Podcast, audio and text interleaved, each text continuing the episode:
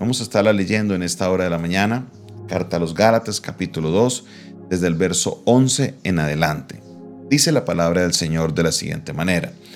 Pero cuando Pedro vino a Antioquía, le resistí cara a cara, porque era de condenar. Pues antes que viniesen algunos de parte de Jacobo, comía con los gentiles, pero después de que vinieron, se retraía y se apartaba, porque tenía miedo de los de la circuncisión. En su simulación participaban también los otros judíos, de tal manera que aún Bernabé también fue arrastrado por la hipocresía de ellos. Pero cuando vi que no andaban rectamente conforme a la verdad del Evangelio, dije a Pedro delante de todos, si tú siendo judío vives como los gentiles y no como judío, ¿por qué obligas a los gentiles a judaizar? Nosotros, judíos de nacimiento y no pecadores de entre los gentiles, sabiendo que el hombre no es justificado por las obras de la ley, sino por la fe de Jesucristo, nosotros también hemos creído en Jesucristo para ser justificados por la fe de Cristo y no por las obras de la ley, por cuanto por las obras de la ley nadie será justificado. Vamos a hacer una pausa aquí porque aquí estamos entrando en la carne, en la sustancia de estos primeros dos capítulos y de una temática que es constante por todo el libro de los Gálatas. La salvación. ¿Por qué se da la salvación? Y empezamos a ver que el problema iba un poquito más allá. Inicialmente, los judíos, como lo planteábamos el día de ayer, estaban tratando de ser de que los gentiles se circuncidaran, haciendo que los gentiles vivieran como judíos. Y esto era algo que Pablo no estaba de acuerdo porque ya habían hecho un acuerdo en Jerusalén, ya lo habían hablado, habían hecho el concilio de Jerusalén y a la conclusión a la que habían llegado había sido de que no le iban a exigir a los gentiles de que se circuncidaran. Y esto no porque lo decidió Pedro, porque lo decidió Juan, sino porque ellos, guiados por el Espíritu Santo, tomaron esa decisión. Ahora, ¿qué pasaba con Pedro? Mire lo que, estaba, lo que nos, nos relata Pablo que cuando Pedro llegaba a Antioquía y él iba solo, sin ningún problema, Pedro se sentaba a comer con los gentiles, andaba con los gentiles, estaba tranquilo. Pero cuando llegaron los de Jacobo, que era el otro de los apóstoles, cuando llegaban, automáticamente se retraía. Ahí ya se cambiaba su manera de actuar, cambiaba, así ya no andaba con los gentiles, ya, se, ya no estaba en la casa de los hermanos gentiles, ya, eh, y esto sucedía, y para los que no entienden un poquito el contexto, porque al judío como tal, al judío, no hablando eh, de, su creencia religiosa, sino hablando ya de lo que son sus costumbres, no le era permitido entrar a una casa de unos gentiles.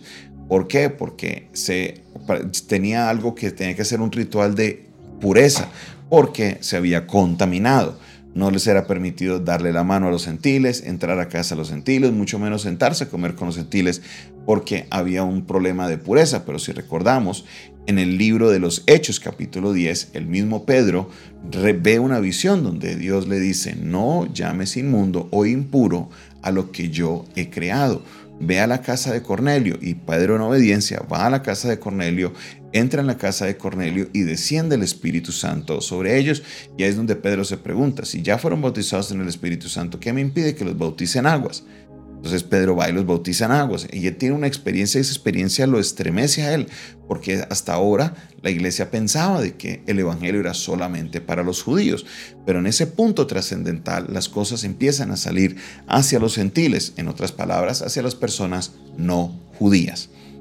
Esto era de suma importancia. Esto era de suma importancia. ¿Por qué? Porque Pedro había sido el primero que había visto cómo el Evangelio cruzaba las fronteras hacia los gentiles. Y ese mismo Pedro que había experimentado eso, ahora resulta que se estaba retrayendo de los gentiles. ¿Todo por qué? Porque los de Jacobo estaban yendo a ver. Él le tenía miedo a ellos, es lo que está denunciando Pablo. Él les tenía miedos a ellos. Entonces Pablo, enfrente de los que estaban ahí, enfrente de ellos, les dice, mira Pablo, Pedro, ¿qué es lo que pasa? ¿Qué es lo que sucede? No está bien hecho que hagas eso cuando estás con nosotros los gentiles sin ningún problema andas con nosotros, pero ¿por qué te pones así? Es cierto que los judíos de nacimiento tienen que estar circuncidados porque son judíos. Pero los gentiles, mira, y entonces entra el apóstol Pablo y aquí se aprovecha y, se hace, como decimos por ahí, una moñona casi. ¿Por qué? Porque en la reprensión que le da el apóstol Pablo a Pedro, también Pablo nos enseña algo de teología. En esta reprensión, Pablo nos deja claro y nos enseña de que la salvación no somos justificados por las obras de la ley. No lo somos. Y esto es algo que Pablo le está explicando a Pedro. Es algo que Pedro ya lo sabía. Pedro era un discípulo de Jesús, Pedro había andado con Jesús. Pablo era de esta segunda camada de discípulos, ya era la segunda generación, Pablo era un apóstol, pero Pedro en autoridad estaba más allá porque Pedro había andado con nuestro Señor Jesucristo, obviamente, igual que Jacobo, igual que Juan, ya parten de estos primeros doce. Aquí, Pablo le vuelve y le reitera, recuerda que por las obras de la ley nadie puede ser justificado, sino por la fe de Jesucristo. Por la fe de Jesucristo.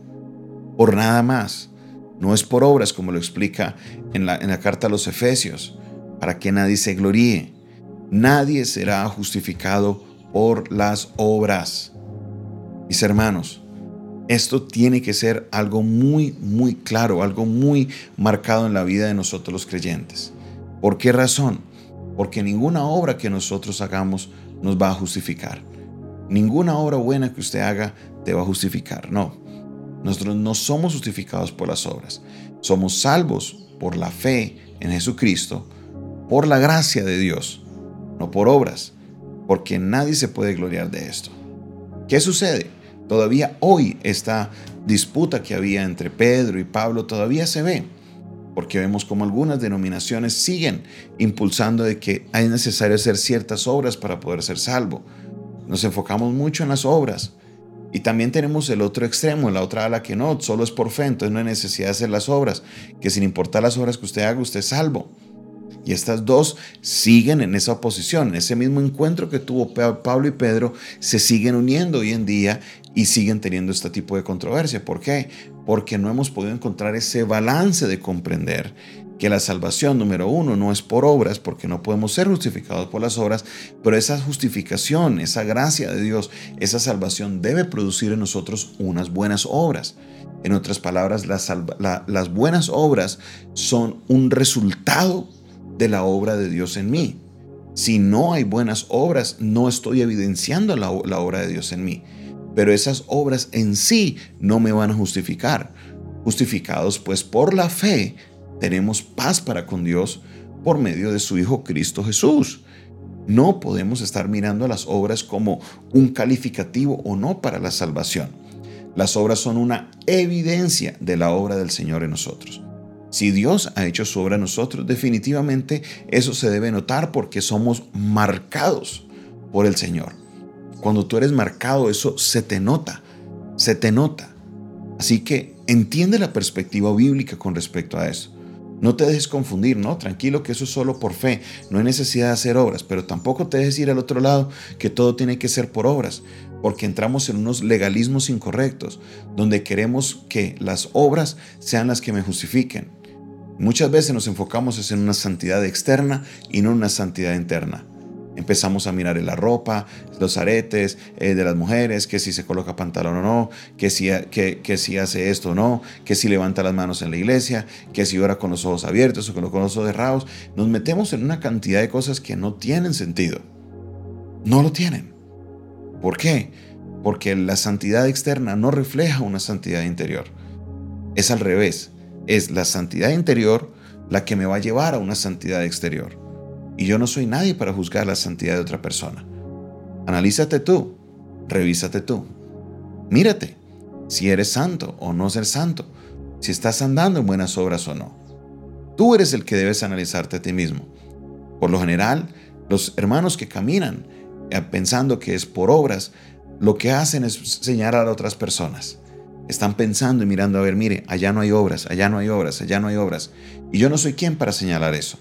Eso solamente lo sabe Dios, ya que Él es quien conoce nuestros corazones. Mis hermanos, Tengamos el balance perfecto. Somos salvos por la fe. Y por la fe es que nosotros podemos adquirir esa gracia de Dios por la fe en Jesucristo. Esa fe en Jesucristo que produce la salvación en nosotros, también debe producir en nosotros unas buenas obras, por medio de las cuales nosotros seremos testimonio al mundo entero de que Jesucristo es el Rey de Reyes, Señor de Señores, y que Él es quien cambia nuestros corazones. Padre Celestial, en el nombre de Jesús, gracias te damos, Señor, por este día, por esta enseñanza de tu palabra, por este momento, Señor, en el cual nos recuerdas de nuevo que nadie por las obras de la ley puede ser justificado. Nadie. Somos justificados es porque tu Hijo Jesucristo dio su vida en un madero, porque Él pagó el precio y porque nosotros hemos aceptado esa gracia inmerecida de parte tuya. Padre Celestial, te pido en esta hora que seas tú obrando en nuestras vidas. Glorifícate Dios en nuestro ser. Padre Celestial, levanto mi voz a ti, seguro de que hoy algo maravilloso vas a hacer en mi vida. Ayúdame Señor a vivir por fe. En el nombre de Jesús, amén y amén. Esta fue una producción del Departamento de Comunicaciones del Centro de Fe y Esperanza, la Iglesia de los Altares, un consejo oportuno en un momento de crisis. Se despide de ustedes su pastor y amigo Jonathan Castañeda. Si escuchas este audio, recuerda que puedes conocer un poco más de nuestro ministerio comunicándote con nosotros al 316-617-7888.